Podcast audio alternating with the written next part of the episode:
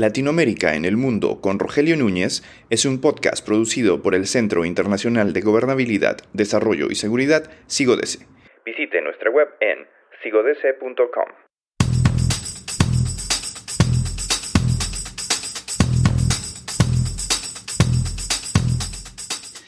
En nuestro capítulo 7 del podcast de CIODS tenemos con nosotros a Emilio Lamo Espinosa para hablar de su libro Entre Águilas y Dragones, El declinar de Occidente, Premio Espasa 2021. Un libro en el que se relata cómo en las próximas décadas el mundo sufrirá cambios drásticos en lo que es una segunda revolución política, social e incluso económica comparable con la revolución industrial de los siglos XIX y XX, y solo que mucho más extensa y profunda y sobre todo inmensamente más rápida. De todos estos desafíos, tanto para Occidente como para Oriente, tanto para Europa como para Estados Unidos y América Latina, vamos a hablar con don Emilio Lamo de Espinosa.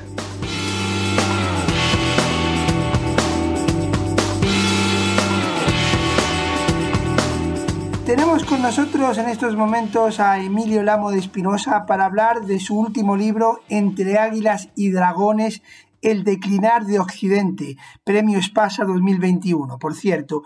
Con él queremos hablar un poco de la situación mundial que vivimos y del futuro, de lo que podemos prever, del futuro que nos, que nos espera. Emilio, bienvenido al podcast de Sigodese. Muchas gracias a ti, Rogelio. Buenos días.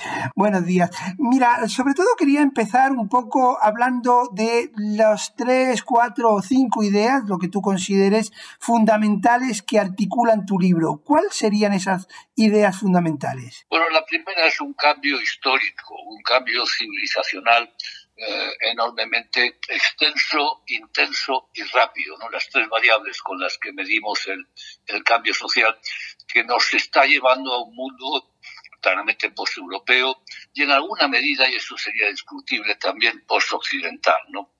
Esta sería una, una idea, la del cambio histórico enorme. ¿no?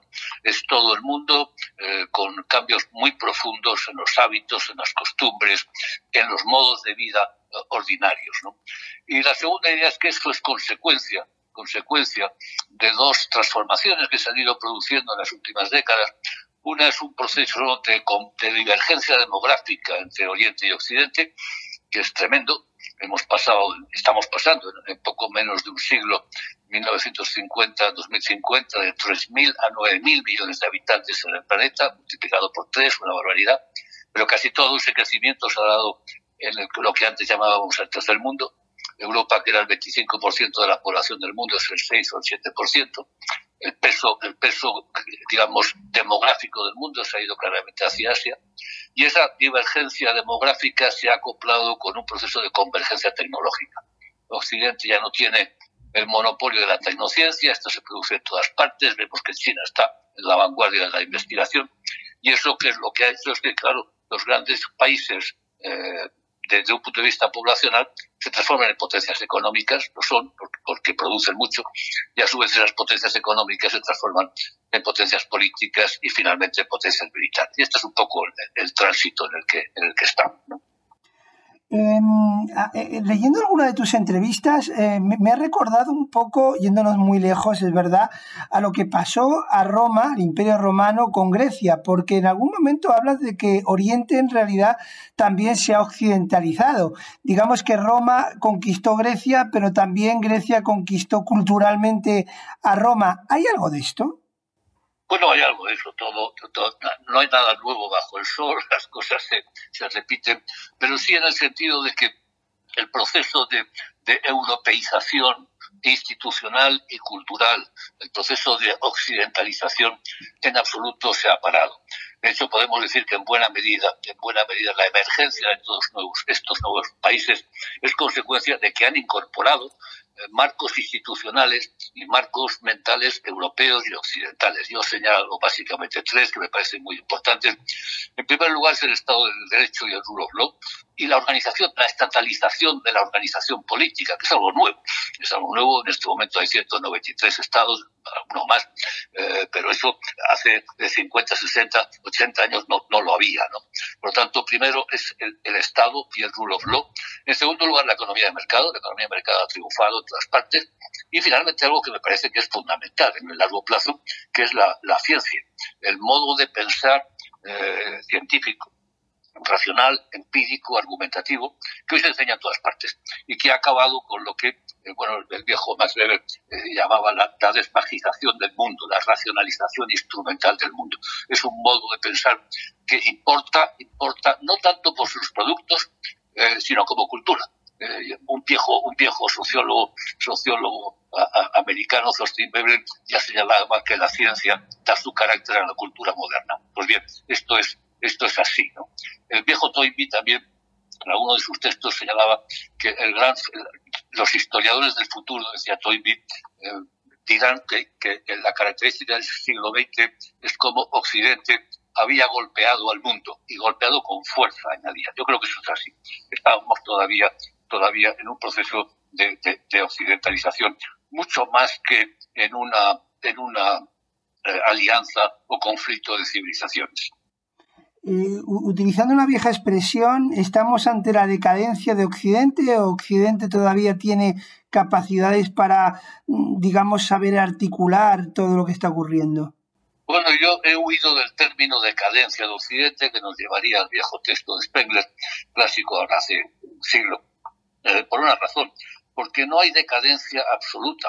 Es decir, no es una caída en términos absolutos, pero sí en términos relativos. Y por eso utilizo el término declive más que el término decadencia. Eh, Occidente continúa teniendo enorme eh, capacidad, lo vemos en Estados Unidos, sigue siendo, bueno, no el país hegemónico, pero sí uno de las grandes potencias indiscutibles, la propia Europa. lo que hay es la emergencia de otros. Y así como la economía es un juego de suma positivo, en el que todos podemos ganar o todos podemos perder, el poder, el poder es un juego agónico, es un juego de suma cero, en el que si uno gana, el otro inevitablemente pierde, pierdes poder relativo a.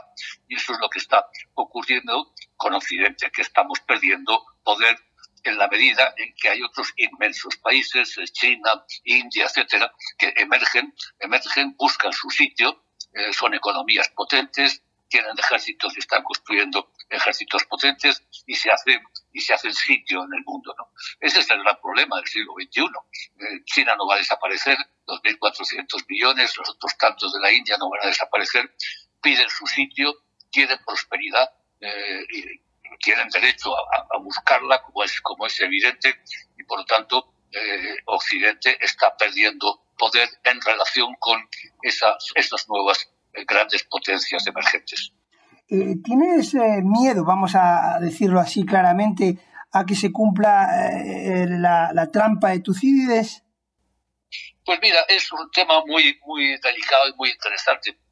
Como sabemos, para nuestros oyentes, la trampa de Tucídides en teoría de juegos es esa situación en la que hay una potencia emergente y una potencia declinante eh, y la tentación que tiene la potencia declinante es hacerle la guerra a la emergente antes de que ésta la, supere. ¿no?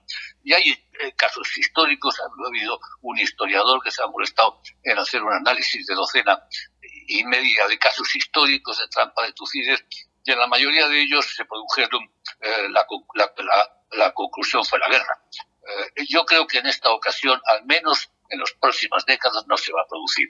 Yo creo que el juego el juego de, potencias entre China y Estados Unidos, que es el vector geopolítico que articula la modernidad, sin la menor duda, yo creo que en esto, en esto estoy totalmente convencido, ese, juego es más complejo y que se juega en tres tableros.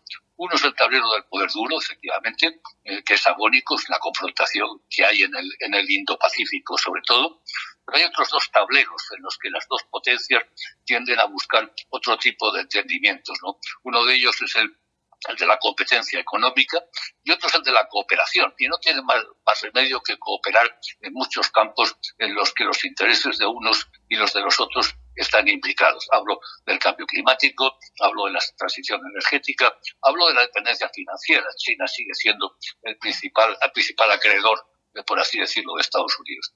De modo que sí, hay tensiones en un tablero, pero hay cooperación en otros tableros y eso, por fortuna, impide una agregación, una agregación de los de los conflictos y por lo tanto yo no preveo a ninguno de los dos les interesa, al menos en el medio plazo, eh, una, una confrontación que sería demoledora y terrible para todos ellos.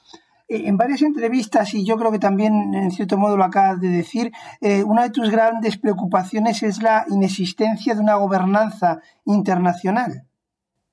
Bueno, ese es el segundo. Yo, creo que en el siglo XXI tenemos dos problemas. Uno es en qué medida China se democratizará o no y por tanto se incorporará a un orden internacional multilateral. Y el segundo es un problema de, déficit de gobernanza global. La, globalización eh, está generando cada vez más y más problemas que solo se pueden abordar regionalmente o globalmente. Cambio climático, por supuesto, los temas los temas, como mencionaba eh, anteriormente, la energía, las migraciones, las finanzas internacionales, la proliferación de armas de destrucción masiva, en fin, podría seguir. Cada vez hay más temas, de modo que casi casi podemos decir que globalización y desgobierno van de la mano. Eh, sin embargo, como te decía, no tenemos, no tenemos instrumentos políticos para poder gestionar la globalización. Eh, la política está sí articulada estatalmente en estados territorializados que son competentes y soberanos sobre su población y sobre su territorio, pero que no tienen ni pueden tener capacidad de actuación más allá de sus fronteras. Eh, el orden multilateral en este momento está muy, muy deteriorado y por lo demás el orden multilateral sigue siendo un orden estatal. Las Naciones Unidas, que mucha, mucha, muchas personas piensan que es un germen de democracia mundial, no lo es. La representación en Naciones Unidas es de los estados no de las poblaciones. La India pesa lo mismo que, Bélgica eh, y, no es capaz, no es capaz de, ni tiene competencias, ni fue diseñada para gestionar la globalización. De modo que tenemos un, serio problema de desgobierno global que vamos, bueno, cubriendo de un modo pragmático, poniendo parches aquí y allá, allí donde hay un problema, pues buscamos una fórmula para solucionarlo, por ejemplo, las conferencias sobre el cambio climático, pero no tenemos, como digo, una, una gobernanza global. De hecho, de hecho, estamos incluso retrocediendo. Eh, hace poco teníamos un, hegemón, que era Estados Unidos, que era capaz y tenía la voluntad de, gestionar y de hacer de policía del mundo. Estados Unidos está en retirada, eh, de modo que, como dicen los pocos analistas, estamos ante un, no, ante un G8 o un G2, sino más bien ante un G0. Eh, ¿Qué quiero decir con ello? Que si entras en el, en el, cuartel general de la humanidad, por así decirlo, eh, Estados Unidos se ha marchado porque ya no quiere asumir responsabilidades globales y China todavía no ha entrado porque tampoco está interesada en hacerlo. De modo que no tenemos, no tenemos un, gobierno mundial ni nada que se le parezca y no lo vamos a tener en el corto plazo. Eh, te quería hacer ya tres preguntas para finalizar. Una es un poco anecdótica. Me gusta muchísimo el título de tu libro, Águilas y Dragones. ¿Qué, qué, quieres eh, transmitir con eso? Bueno, quiero transmitir la tensión entre las viejas águilas imperiales europeas, es el símbolo de todos los imperios, está en el escudo de los Estados Unidos. Eh, unas águilas que ya están un poquito desgastadas, que tienen las garras las guerras romas después de tantas guerras y de tantos conflictos, pero que sí, que siguen siendo águilas. Y por otro lado, el dragón. El dragón, recordarás que era el icono que se ponía en los mapas eh, allí donde había una tierra incógnita, un espacio desconocido. Y la verdad es que el dragón representa Oriente claramente, pero representa también nuestro desconocimiento de Oriente. Yo creo que esto es algo muy interesante. Desconocemos casi por completo a China, su cultura milenaria, eh, su gran sofisticación. Ellos, sin embargo, sí nos conocen a nosotros. Y ese es un, ese es un déficit que tenemos. Eh, eh, ellos conocen Occidente y Occidente ignora ignora en buena medida a, Oriente. Y creo que deberíamos de tratar de, equilibrar esa, esa relación. Eh, ya para finalizar, eh, tú comentas en tu libro y, también en las entrevistas que el rol de España es, evidentemente es dentro de la comunidad europea y dentro de la comunidad latinoamericana. te dedicas poco espacio, por cierto, a América Latina. Te animo para cuando hagas una segunda edición de este libro que dediques más espacio a América Latina, aunque soy consciente de que América Latina ocupa un lugar más bien periférico. Pero bueno, querría que me comentaras cuál crees que tiene que ser ese rol de España, de América Latina y en este nuevo eh, escenario internacional. No, le dedico, le dedico un capítulo a América Latina, uno de los capítulos está dedicado a eso, eh, justamente como ejemplo de un proceso de occidentalización y de europeización enormemente exitoso es decir, esa proyección de Europa sobre el mundo que comienza con las grandes navegaciones de altura. Eh, su primer éxito es la eh, eh, latinización, la romanización de América Latina. Por eso a mí me gusta el término América Latina, porque creo que es una América latinizada, es una América incorporada a la cultura grecolatina, algo que evidentemente hoy provoca recelos en muchas eh, poblaciones eh, nativas de, ese, este hemisferio. ¿no? Pero en fin, es un tema, es un tema muy, muy interesante ese proceso de, europeización, de occidentalización de todo, de todo un continente. En relación con España, bueno, España es un país pequeño, es un país pequeño, medio si se quiere, pero más bien pequeño, eh, que por sí solo pues, pues tiene poco juego en ese marco global eh, y que juega básicamente en tres, en tres ligas, por así decirlo. Una es la liga, la liga europea, somos el cuarto, el quinto, el sexto, a veces depende de cómo, de cómo, de cómo eh, cuál sea la, coyuntura, eh, pero en Europa pues contamos y somos y somos relevantes contamos en América Latina, aunque menos de lo que contábamos después del milagro español, de la transición, del gran crecimiento eh, económico de finales del siglo pasado y de comienzos de este. El prestigio de España en América Latina está muy deteriorado, también como consecuencia de las movilizaciones y de los cambios eh, bolivarianos, por así decirlo, que ha habido en este continente. Y finalmente contamos también en el Magreb, no en el mundo árabe, en general, pero sí en el Magreb. Y esos son un poco los tres, los tres espacios en los que España, en los que España juega. Eh, y debo decir que en los tres hemos perdido protagonismo. Hemos perdido protagonismo por toda una serie de crisis internas, eh, la gran recesión, la crisis catalana, la situación actual, de todo ello nos ha hecho perder relevancia y perder protagonismo en relación con el que tuvimos durante el periodo del, milagro español, los gobiernos de, Felipe González y de, y de Aznar. No olvidemos que durante 15 minutos estuvimos, estuvimos en, el, en el, cuartel general de la decisión de la humanidad, en la famosa cumbre de las Azores. Bueno, no sé si fue muy acertado aquello, pero estábamos. Eh, esto hoy sería por completo impensable. Perfecto, Emilio, ha sido un verdadero placer escucharte eh, y, analizar un poco contigo tu, tu, libro y enhorabuena por estar otra vez entre nosotros. Pues muchísimas gracias, Rogelio. Gracias a ti. Un fuerte abrazo.